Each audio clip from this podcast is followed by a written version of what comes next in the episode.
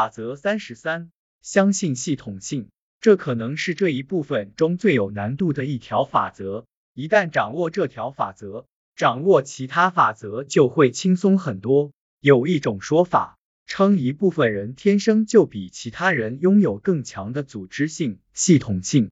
这种说法不无道理，但重点却不在于此。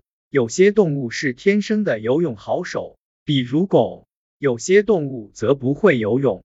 我就不是生下来就会游泳，但我还是学会了游泳，而且游得很好，那是很久以前的事了。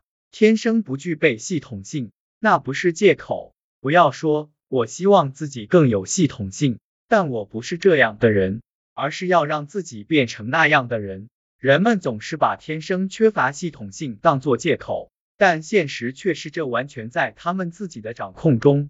你不是受害者。你完全有能力学会游泳、背诵乘法、口诀，学会开车，学会做一个优秀的家长，学会成为一个有系统性的人。不要再把责任推到天赋上了，你需要承认现实。假如自己是个没条理、没系统性的人，那是因为你不愿下功夫去学习，这就是现实，这才是症结。那些不具备系统性的人不在乎。因为大众的态度就是如此，我们只把系统性看作让人烦恼的小事，没有必要专门付出努力，记笔记、写日记、总结清单、制定策略，做这些事多浪费时间，只做好手头的事情不就行了吗？听我说，若是你真想成为一个头脑清醒的思考者和效率出众的行动者，你就必须抛弃上述心态，不要再找借口。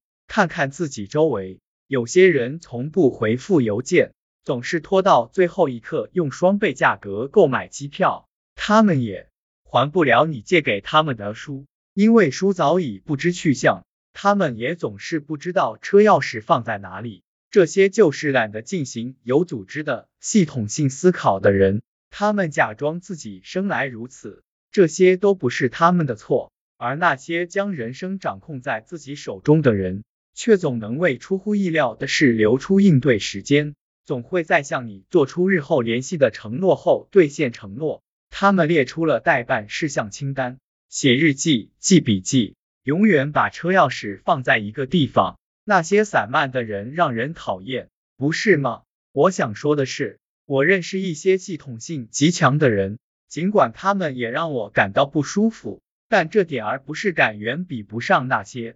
连想都懒得想的人给我带来的麻烦和不便，在很多年时间里，我也是一个散漫的人，这让我自惭形秽。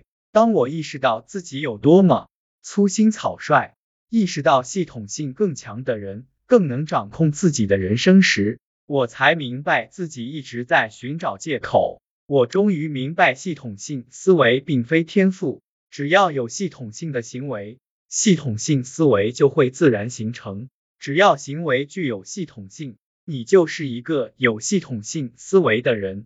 如果你希望自己拥有更为简洁清晰的思维，想让人生拥有足够的空间做任何自己想做的事，那么第一步就是承认自己完全有能力成为一个有组织、有系统性的人。